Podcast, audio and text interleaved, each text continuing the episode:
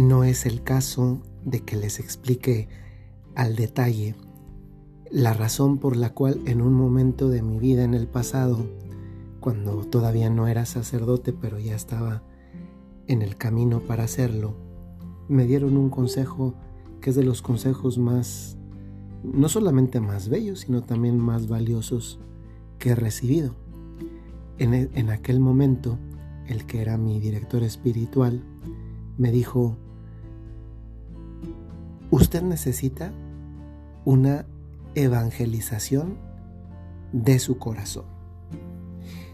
Y en ese momento, pues, no entendí tal cual todo lo que suponía eso que el Padre me estaba diciendo. La verdad es que no lo entendía completamente, pero sonaba, sonaba bien.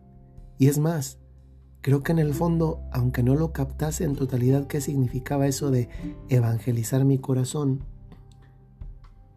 mi alma decía, sí, es, eso es lo que necesitas, aunque no, no lo tuviera perfectamente claro. He querido comenzar con esto porque una de las razones por las que tantas veces vamos por la vida un poco como desilusionados, desencantados, es porque en muchos de nosotros, en tantísimas personas, hay una gran capacidad de amar, de entregarse, y eso es algo bellísimo, es algo muy positivo. Siempre fijémonos siempre en lo positivo de las situaciones, porque por más que en muchos casos se vean cosas oscuras, a veces se cuelan algunos rayitos de luz que nos cambian la vida. Pues quiero aplicar el tema de la evangelización del corazón en este contexto. Les aseguro que, que incluso cuando amamos mm, con todo el corazón, muchas de las expresiones de ese amor eh, que se convierten en gestos concretos de donación, a veces con regalos, a veces con favores, a veces con sustituir a, la persona amada en hacer lo que le correspondía, en disculparle eh, o verle con buenos ojos algo que quizá en un primer momento pues, pues no, no resultaba tan justificable. Y tantas veces hacemos eso sí porque amamos, lo cual nos facilita el hecho mismo, la acción misma, pero en la mayoría de las ocasiones porque también estamos esperando algo de la otra persona. Y eso nos hace ver que tantas ocasiones las personas a las que amamos y les manifestamos ese amor con gestos, no siempre nos devuelven las cosas como las damos en el campo del amor. Y a veces eso va causando en el interior una cierta insatisfacción es mentira que recibes lo que das. Y es mentira porque no es algo automático.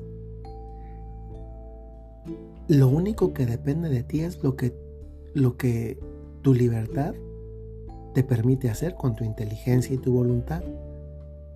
Pero es mentira que recibes lo que das. Muchas personas efectivamente dan amor, entrega, generosidad, y no reciben eso a cambio. Es que no es automático. Afortunadamente, algunas personas sí lo reciben, pero no porque es una correspondencia automática. Porque miren, si esto fuera una correspondencia automática de que lo que yo doy recibo, es que tampoco sería amor y en el fondo se percibiría fácilmente que, que lo que estoy recibiendo simplemente es una correspondencia. La correspondencia a lo que yo estoy dando es justamente eso, corresponden. Alguien es amable, yo soy amable. Alguien es generoso, yo soy generoso. Pero eso al final se percibe que no nace de, una autenticidad eh, afectiva, sino más bien pues a veces de estrategias. Es cierto que muchas veces sí recibimos lo que damos, pero no es automático y eso es lo que quiero decir. Esto va para bien o va para mal, porque el dar también no siempre son cosas buenas. Tantas veces decimos eh, que si te tratas, si tratas mal, te tratarán mal. Pues no, imagínense un jefe que tiene 100 empleados y él es el jefe, por muy mal que los trate, pues los empleados necesitan del jefe. No debería ser así, pero, pero puede llegar a pasar. Hoy se ha metido mucho en el contexto católico algo que es ajeno al contexto católico. Y es eso que le llaman la ley del karma, que es algo extraído del budismo y del hinduismo, que tiene una cosmovisión muy, pero muy diferente al cristianismo, donde no hay ni siquiera un Dios, Dios es uno mismo. Sustancialmente, el budismo es un, es un ateísmo, porque no hay un Dios. El Dios es uno mismo que se confunde con el todo, que es la naturaleza, las plantas, todo. Y en ese contexto religioso o, pseudo religioso, porque de hecho no, no se consideran ellos a sí mismos ni siquiera una religión, sino más bien una disciplina filosófica, un modo de vida, se inserta la ley del karma en la que pues lo que das recibes. Y pues la, verdad es que no, porque eso sería condicionar la libertad del ser humano. Y, Dios si algo nos ha dado y nunca nos vuelve a, a tocar, porque justamente ahí se juega todo el campo del amor, porque es libre, pues es justamente la libertad. Si no sería un condicionamiento, un, una, forma de, una forma de predestinación y eso atenta contra la libertad humana. Es mentira que recibes lo que das, porque no es automático. Pero das lo que eres. Y eso es lo importante. ¿Qué has dado el día de hoy de ti? Porque lo que has dado es lo que eres. Al menos lo que has sido el día de hoy.